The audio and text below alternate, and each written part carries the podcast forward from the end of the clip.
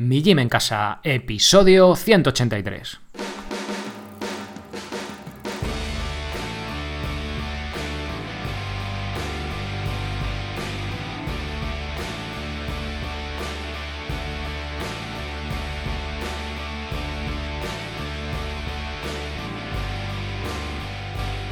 Muy buenas, bienvenidos a un nuevo episodio del podcast de Mi Gym en Casa, la radio donde hablamos de entrenamiento y de alimentación desde un punto de vista diferente e independiente.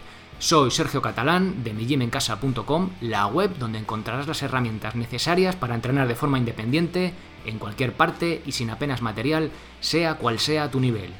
Estas herramientas son los programas de cardio y de fuerza, estos últimos basados en calistenia, es decir, en los que trabajaremos con nuestro propio peso corporal. Como complemento tienes diferentes cursos, pino, comba, liberación miofascial, subir la cuerda y hasta un programa sobre minimalismo en el calzado. Por ser oyente del podcast recibirás un descuento de 5 euros si introduces el código podcast en mayúsculas al hacer tu compra. ¡Comenzamos!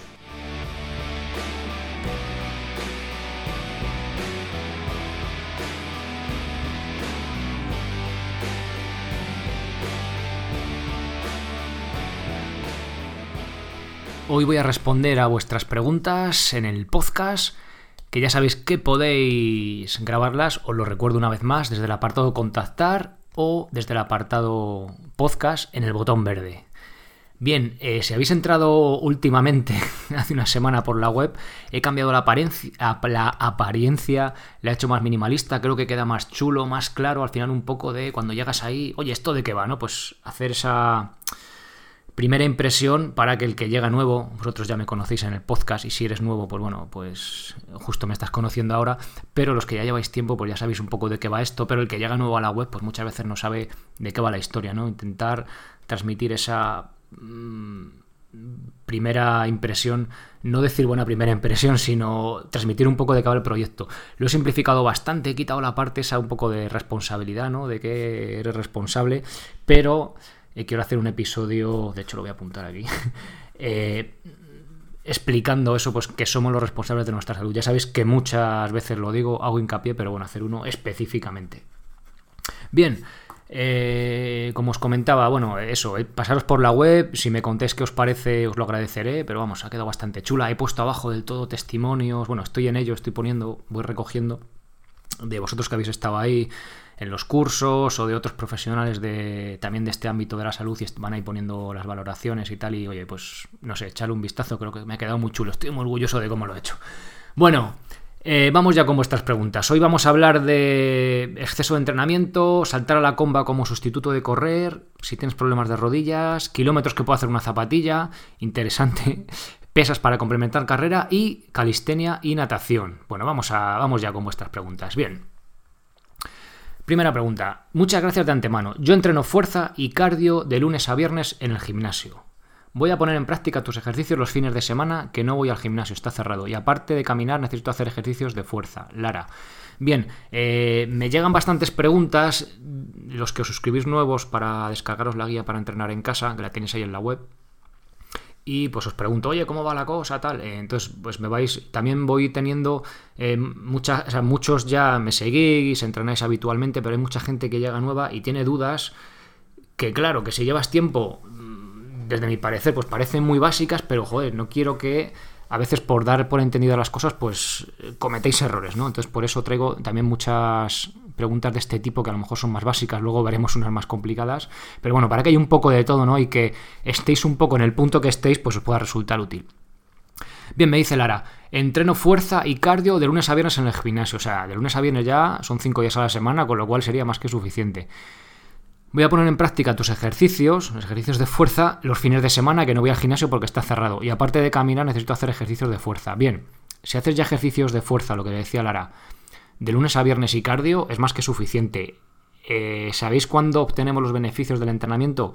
Cuando estamos descansando, que nuestro cuerpo asimila ese estrés que le hemos metido, esa carga, la asimila, nos hacemos más fuertes, por así decirlo, y al día siguiente, la semana siguiente, estamos preparados para aumentar la carga. Bueno, no va así de rápido, al principio sí va muy lineal y va rápido, pero es un poco el concepto, ¿no? Metemos esa sobrecarga, ese estrés, nos hacemos más débiles y cuando descansamos eh, nos recuperamos y somos más fuertes. ¿Qué pasa? Que si entrenamos todos los días, más no es mejor, ¿vale? Entonces, si cada día metemos una carga, cada vez estamos más cargados, más sobrecargados y pues llega el riesgo de lesión o estamos hechos polvo, entonces nos recuperamos, ¿vale? Entonces, si haces ya de lunes a viernes cardio, es eh, más que suficiente, ¿vale? Yo quizá cambiaría los ejercicios de fuerza que hagas en el gimnasio si no te gustan por los que se proponen en la guía o adaptarlos, pues en vez de flexiones, yo qué sé, si te gusta hacer press de banca, pues sería un buen sustituto, ¿vale? Pero bueno, en, el, en las flexiones también metemos core, en la movilidad escapular, que en el press de banca no, no se hace porque está por la propia técnica del ejercicio tenemos retracción y tal. Entonces, bueno,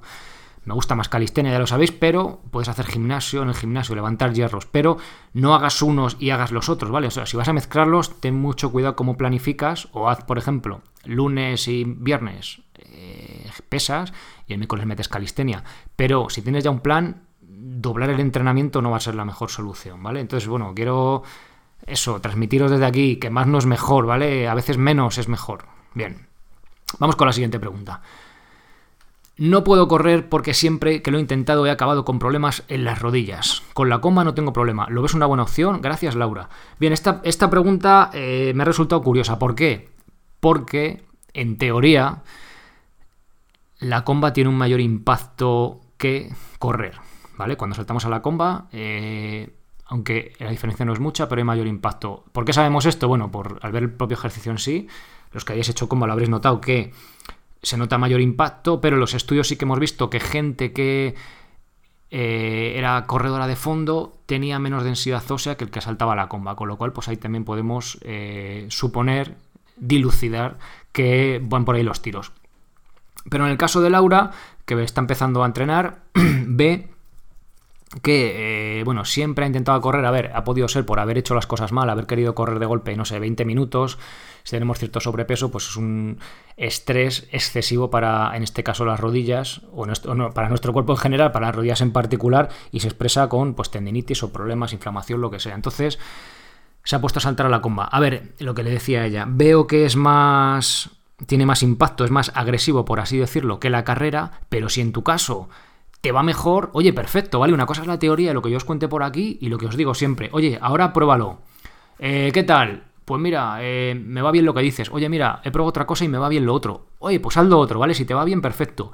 Posiblemente eh, la cuestión venga de qué? Pues que a lo mejor ella corriendo es capaz de aguantar, no sé, 10 minutos, 20, y a lo mejor con la comba simplemente es capaz de saltar, yo qué sé, medio minuto seguido, paramos un rato, medio minuto. Entonces el estímulo, aunque por mirarlo de forma sencilla, linealmente, la comba sea, tenga más impacto, que eso por no es negativo, que la carrera, pero al final como hacemos menos, es menos cantidad, pues resulta que nos funciona. Entonces por eso os digo, siempre probad, ¿vale? Entonces en tu caso, Laura, si te va bien, oye, perfecto, ¿vale? Sigue haciendo comba. Si la cosa se trata de ir poquito a poco, sin agobiarnos, sin pasarnos y poquito a poco crear el hábito, crear el hábito y cuando echemos la vista atrás diremos, joder, ¿por dónde empecé? Y mira qué bien estoy ahora, ¿no? Pues eso es un poco la visión, el objetivo.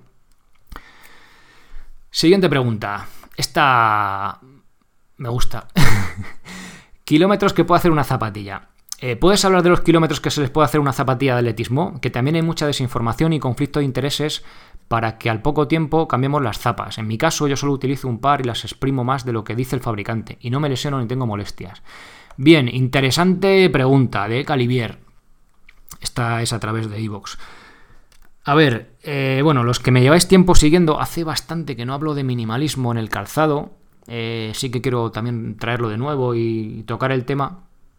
Pero bueno, no sé si lo sabéis, yo corro descalzo ahora mismo por la zona por donde vivo, que hay bastante piedra. Voy con unas sandalias, unas huaraches de 5 milímetros, una protección mínima. Pero hay también días que lo hago descalzo por un terreno parecido, por asfalto y demás. Entonces, eh, de ahí podemos extrapolar que una zapatilla esté más o menos gastada, pues tampoco influye. ¿Qué pasa? Bueno, por ir un poco al grano, ¿vale? Os voy a dejar un enlace en las notas del episodio de, de otro episodio en el que hablaba de la diferencia que tiene en nuestro cuerpo el impacto, la diferencia de impacto entre ir calzado e ir descalzo a la hora de correr. ¿Qué pasa? Las diferencias de impacto. Bueno, principalmente, a ver, lógicamente, si vamos descalzos o vamos con zapatilla amortiguada, pues la lógica nos dice que al ir con amortiguación vamos a ir más protegidos. Pero ¿qué pasa?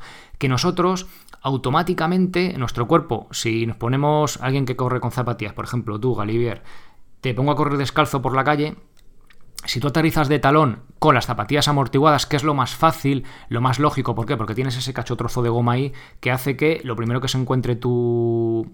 Eh, con el suelo sea el talón, ¿vale? Salvo que tengas muy buena técnica, que igual es tu caso. Entonces, bueno, eh, aterrizamos de talón, pum. Entonces, el pico de impacto es mayor, ¿vale? Se, crea, se genera como un segundo pico de impacto que hace que a la larga, pues, eh, tenga mayor, impacto, por así decirlo, mayor estrés el cuerpo que caminando, eh, que haciéndolo descalzo o con buena técnica. Pero cambio. Entonces, decimos, esta misma persona, si se pone a correr descalzo, automáticamente, ¿vale? El patrón de aterrizaje se va a adelantar. Es decir, en vez de aterrizar con el talón, va a aterrizar eh, con el pie plano en el suelo, incluso de antepié, no de puntillas, ¿vale? Primero va el antepié, digamos que es pues como la parte de delante del pie donde, donde empiezan a nacer los dedos, ¿vale? Ahí del metatarso, y luego aterriza con el pie completo. Es, en nuestro cuerpo se protege, porque si vamos descalzos y de talón es como que tu cuerpo dice, joder, que me descoyunto, ¿no? Entonces, en, ese momento, en aterrizar con el pie plano de antepié, el pico, no hay un segundo pico de fuerza, sino que solo se genera un pico de impacto en el suelo y hace que sea eh, pues menos agresivo.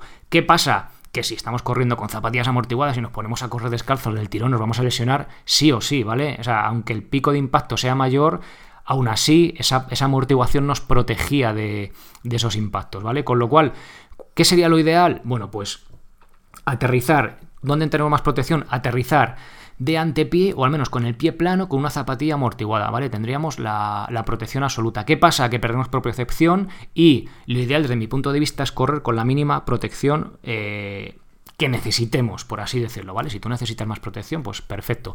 Pero en cualquier caso, hacerlo con eh, el, aterrizaje, con el pie plano al menos, o de antepié, ¿vale? No sirve de puntillas, o sea, primero aterriza el metatarso y luego aterriza el pie plano entero, ¿vale? Es como el mecanismo, la técnica de carrera natural, por así decirlo, ¿vale? Que tenemos al ir descalzos. Entonces, eh, lo que me dice Galivier, que él, pues eso, gasta más las zapatillas de lo normal y tal, y él no tiene problemas. ¿Qué puede pasar? Que si tienes buena técnica y aterrizas de antepié, tú puedes, pues eso, atomizar las zapatillas, que en teoría no vas a tener problemas, salvo que luego también entramos ya en cosas más técnicas, ¿no? Como que, por ejemplo, la goma esté más desgastada y no amortigua en un lado y en otro sí, pero en, en definitiva, ¿qué pasa a los que... A mí me pasaba, ¿eh? Cuando las zapatillas ya tenían más de tres meses o de seis meses, depende también la caña que te metas, eh, esa amortiguación se desgasta, ya no deja de protegernos y empiezan a dolernos las, las articulaciones, pero ¿qué podemos hacer? Coño, pues más fácil. Vamos a hacerlo con buena técnica para que, para que nos proteja nuestra técnica de carrera, ¿no? En vez, del, en vez de la propia amortiguación. Ya os digo, independientemente de, de que vayamos más o menos minimalistas. Yo sabéis que es mi, mi, punto de vista, el minimalismo, ir con la mínima protección posible, pero no es necesario, ¿vale? Creo que es más bonito, la técnica es más depurada, pero sí que necesitamos una transición, ¿vale? Desde que estamos corriendo amortiguados hasta que lo hacemos minimalista, meses. Yo mi experiencia puedo decir que han sido dos años hasta que he sido capaz de correr descalzo sin molestias, ¿vale? Y he pasado por problemas, por adelantarme y demás. Bien, por lo que os digo, eh, que lo que os proteja sea una buena técnica de carrera. Y ya de ahí, pues, oye, podemos indagar más, seguir tirando del hilo, que si queremos un poco más minimalistas o menos. ¿Qué pasa? Que lo mejor que podemos hacer es que sea cero drop, es decir, que no tenga tacón, que no haya diferencia entre la altura del talón y del metatarso. Y de esa forma de hecho, hay zapatillas que son cero drop de este tipo, pero tienen amortiguación. De esta forma nos va a ser más fácil aterrizar de antepié, ¿vale? Porque las que tienen mucho drop, tienen mucho talón, de, repente, o sea, por así decirlo, el pie se encuentra enseguida eh, con el suelo el talón. Entonces es más difícil hacer esa técnica correcta, ¿vale? Pero si lo trabajamos mucho, yo conozco, tengo amiguetes que van amortiguados con zapatillas de estas con drop, con talón y tienen una técnica buenísima, pero eso también hay que trabajarlo. Bueno, Galivier, espero haberte resuelto un poco. Os dejo el enlace al, a ese episodio. De hecho, os lo voy a decir para que, oye, lo tengáis ahí. Diferencias de impacto se llamaba o algo así. Diferencias de impacto, vamos a ver. Y así os lo digo ya por aquí por el podcast si queréis buscarlo. Pero os dejaré el enlace. Es el episodio 56, ¿vale? Bien. Eh, siguiente pregunta. ¿Pesas para complementar carrera? Bien, Hace poco tiempo que te sigo por Evox y actualmente estoy escuchando tus podcasts, pero como son tantos los voy escuchando poco a poco, antes de dormir, mientras lavo los platos en casa, etcétera. La verdad son muy buenos, muchas gracias. En mi caso me entreno con cierta frecuencia, pero la verdad no soy muy amigo de las pesas. Últimamente me he hecho consciente de la importancia de este tipo de entrenamiento, ya que lo mío es fundamentalmente la carrera o el running. Pero me he dado cuenta que mis rodillas sufren mucho y creo que a la larga voy a tener que dejar un poco este deporte. En fin, que me estoy escuchando tus podcasts para tratar de incluir tus consejos en mis rutinas de entrenamiento. Por lo general entreno en casa con un equipo mínimo. Barra de la puerta, algunos discos, barra, mancuernas, ligas y cochoneta. A veces se me hace difícil tratar de entender el movimiento cuando lo explicas, pero las figuras que colocas en la página web ayudan un poco más. A propósito, quisiera preguntarte lo siguiente. ¿Crees, que ¿Crees conveniente adquirir algunos discos adicionales para las pesas por el asunto de las progresiones? ¿Cuántos kilos consideras conveniente? Buenas, Sergio, espero que estés bien y saludos, Leonardo. Bien, eh, bueno, eh, voy a ir antes de contestarte las preguntas concretas. Claro, se hace difícil explicar exactamente la técnica a través del podcast, ¿no? Para eso tenéis esos programas, pero claro, eso pues ya son de pago, ¿no? Esos vídeos y tal. Entonces te recomiendo ahora mismo el programa de calistenia básico ideal para, para tu propósito. Bien, eh, siguientes detalles. A ver, em, Leonardo me mandó un poco las progresiones que hacía. Hace un montón de ejercicios con barras y tal. Entonces, a ver, si tú haces pesas, claro, lógicamente tienes que. O sea, tienes que progresar los ejercicios con más discos. Pero mi punto de vista, y así te lo, bueno, te lo mostraba, es que podemos, o sea, eh, yo me enfoco en la calistenia simplemente, que las pesas eh, no son ni mejores ni peores. Habrá gente que diga que son mejores, otros que son peores. Bueno, yo creo que no son ni mejores ni, ni peores, es una herramienta diferente, ¿vale? Con la calistenia lo podemos hacer perfectamente, con tres ejercicios, ya lo sabéis, los tres básicos, flexiones, remo invertido, que además tiene la barra de la puerta, y zancadas, ¿vale? Y de ahí podemos ir haciendo ya progresiones más difíciles o incluso hacer lo que se suele decir regresiones, ¿no? Progresiones más fáciles del ejercicio de flexiones, por ejemplo, que sería hacerlas en un apoyo alto. Y ya está, ¿vale? Y ahí podemos progresar. Lo que lo quieres hacer, eh, seguir haciendo tus ejercicios de pesas, entonces sí, tendrás que progresarla, lógicamente, pues con poniendo más discos o, quitando discos, ¿no?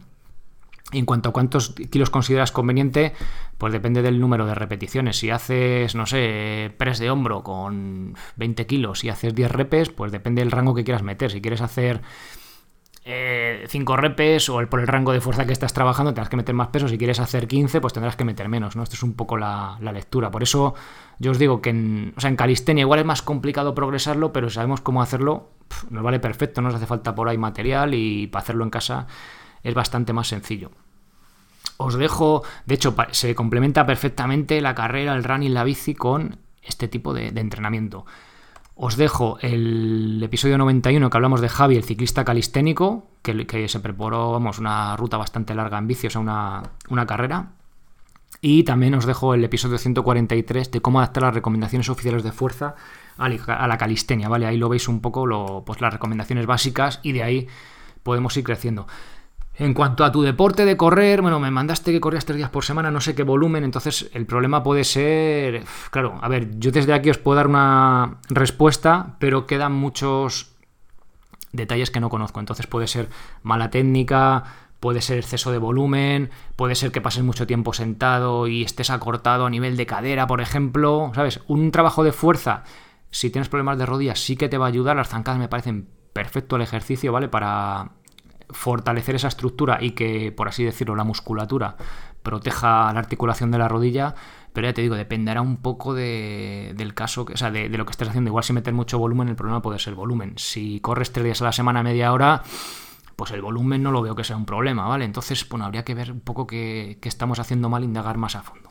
Pero vamos, como conclusión final, ¿el trabajo de fuerza te va a venir bien? Perfecto. Eh, me dices que no eres muy amigo de las pesas, prueba calistenia, que a mí es que me, gusta más, siempre lo sabéis, pero bueno, que hacer un trabajo de fuerza es positivo, desde luego. ¿Lo quieres hacer con pesas? Hazlo con pesas. ¿Lo quieres hacer con calistenia? Pues hazlo con calistenia. Bien, Leonardo, espero que haberte servido. Y la última pregunta, que esta la ha grabado Ignacio desde el apartado podcast, dándole al botón naranja, que lo tenéis ahí. Así que vamos a escuchar a Ignacio a ver qué nos pregunta. Hola Sergio, me llamo Ignacio sigo hace tiempo tu, tu podcast y estoy enganchadísimo, me encanta. Mira, yo ya sé que hubo una pregunta parecida, pero yo soy también nadador máster, pero en vez de como aquel nadador máster de aguas abiertas, eh, hago temporada de natación. Entonces ahora estoy ya prácticamente empezando la temporada. En febrero tendremos el Campeonato de España Máster, que quiero hacer bien los 400 metros, y estoy haciendo unos tres días de, de calistenia a la semana. Había pensado ya luego bajar a dos con la temporada o será pronto para bajar a dos y aún mantengo tres y más cerca del campeonato bajar a dos. Muchísimas gracias por el programa, me encanta y te animo a seguir. Muchas gracias, un saludo. Muchas gracias a ti, Ignacio. Pues ahora voy a intentar responderte. Eh, como te dije por, por privado, a ver, sin saber el plan de entrenamiento que tienes, es difícil darte unas indicaciones precisas de cómo va. Lo suyo es tener eh, por eso, toda la información para decir, además, cuándo es mejor, cuándo igual meter más pierna o más, o sea, más tren superior. Pero bueno, creo que te puedo una, por lo menos guiarte un poco en ese sentido. A ver, vas a competir en Campeonato de España de 400 metros, con lo cual nadarás de la leche, o sea, que harás un, tiempo, no sé, en torno a 4 minutos. No sé si en ese nivel se nada por debajo de 4, por encima, no tengo ni, no tengo ni idea. Pero una prueba así cortita, con lo cual un trabajo de fuerza de potencia nos puede venir genial, ¿no? Eh, ¿qué podemos hacer? Haces tres días y luego vas a pasar a dos, ¿vale? Entre tres y dos no veo diferencia, no veo problema. Veo eh, que la clave va a estar, pues imagínate, si vemos que estamos, por ponerte un ejemplo, ¿vale? En vez de hacer remo invertido, estamos haciendo dominadas y estamos progresando, ¿vale? Casi semana a semana, pues sí que seguiría con tres, un poco intentando agotar esa mejora de, no de principiante, pero que solemos dar al, meter un ejercicio que vemos que va la cosa fresca, que va bien, y una vez que ya tengamos cierto estancamiento, sí que ya me centraría en, pues eso, en mantener un poco el nivelillo que hayamos cogido. Yo que imagínate que hemos subido de 3 a 8 y ahí sí que dejaría en dos días a la semana. Pero, sobre todo, imagínate que esto es en tres meses, ¿no? O en cuatro. Pero sobre todo viendo que es pretemporada, que todavía no estamos metiendo mucha caña. En el momento que el entrenamiento de fuerza, aunque fueran dos días, aunque fuera uno, nos perjudica para luego rendir en el entrenamiento de, natación, nuestro objetivo principal, la estamos cagando, ¿vale? O sea, eso es claro. Entonces, eh, más detalles a tener en cuenta. Cuando hagas fuerza y luego realmente tengas, estés en temporada, ¿vale? Ya entrenando fuerte, deberías poder hacer la fuerza antes de entrenar, o sea, perdón, antes de meterte al agua, o sea, en seco, bueno, antes de entrenar, tu deporte principal y luego rendir igualmente bien, ¿vale? Entonces no tenemos que agotar, no, no tiene que bajar mucho la velocidad de la repetición. Y eh, al final, ya cuando estés en temporada, ya metiendo a tope, ya afinando, metiendo ya las series, la calidad, ¿no? A tope, por así decirlo, con un día de bastante intensidad, pocas repeticiones, sería suficiente para mandar ese recordatorio a nuestro cuerpo de mantener la fuerza, ¿vale? Ahí con mantener nos va a ser suficiente, ¿vale? Para luego poder exprimir en nuestro deporte específico, que es la natación, sacarle el 100%. Bien, esto es más o menos las indicaciones así que da Vadillo en sus libros de fuerza para deportistas y esta temporada, creo que lo he dicho ya, la verdad que lo digo mucho y no termino de sacarlo, pero esta temporada quiero sacar eh, un, una planificación o programa, no sé cómo va a ser la forma, pero vamos, al fin, y al cabo, una herramienta para los que entrenáis deporte de fondo, bueno, aunque en tu caso no es fondo, pero bueno, tenéis un deporte, por así decirlo, de cardio, está mal dicho, pero bueno, eh, vosotros me entendéis, carrera, natación, bici, para eh, cómo podéis eh, entrenar calistenia sin perjudicar a, vuestro rendimiento en, vuestro deporte principal, que al final lo que queréis es un complemento, ya sea por salud o para dar más rendimiento a ese, deporte. ¿no? Cuando hay que parar, sobre todo, eh, va a ser enfocado a la velocidad de repetición, cuando se pierde velocidad, sin cacharros raros, ¿vale? Va a ser algo sencillo con un metrónomo. Entonces estoy terminando de darle forma, bueno, empezando a darle forma, tengo claro la idea en la cabeza, y va a ir un poco los tiros por ahí. Así que si estás escuchando este episodio pues en 2019 ya es posible que en la parte de programas esté por allí, por allí metido este, este programa que cuento, este plan. Entonces, eh, pues Ignacio, un poco eso, ¿vale? Ahora al principio de la temporada eh, nos da un poco igual, sobre todo estar agua y si nos metemos caña incluso tres días, si ver que estamos progresando, si estamos un poco mantenimiento, pues de dos a tres días tampoco importa mucho, pero sí que es verdad que a la hora de estamos metiendo calidad, que estamos metiendo series en la piscina, que no nos interfiera eh, el, trabajo de fuerza, ¿vale? Sobre todo, o sea, no hacer repeticiones, hombre, salvo que lo tengamos pautado, que sea un día de repeticiones al fallo, pero que sea muy ocasional, ¿vale? No hacer repeticiones que nos estemos atrancando mucho, sobre todo, y sobre todo, sobre todo, ya al final, cuando esté cerca el Campeonato de España, que es tu objetivo del año por, por así decirlo, tu objetivo principal, pues para hacer una sesión de fuerza eh, a la semana sería, sería suficiente para mantener esa fuerza y poder utilizar, digamos, toda la energía en esa transferencia 100% a lo que es la prueba de, natación, que es tu objetivo principal. Así que nada más, Ignacio, espero haberte, por lo menos, de unas pinceladas de, ayuda. Nada más, hasta aquí vuestras preguntas. Gracias por todas ellas y por, vuestras valoraciones de 5 estrellas en iTunes, comentarios y me gustan en iVoox. Gracias también por apuntaros a los programas de entrenamiento y cursos. Y ya sabéis que si queréis que resuelva vuestras dudas en el podcast, podéis mandarlas utilizando el formulario que encontraréis en contactar o, como ha hecho Ignacio, grabarlas vuestra pregunta del apartado podcast, ahí en el botoncito naranja. Así que nada más, pasad buena semana y ser responsable para ser feliz.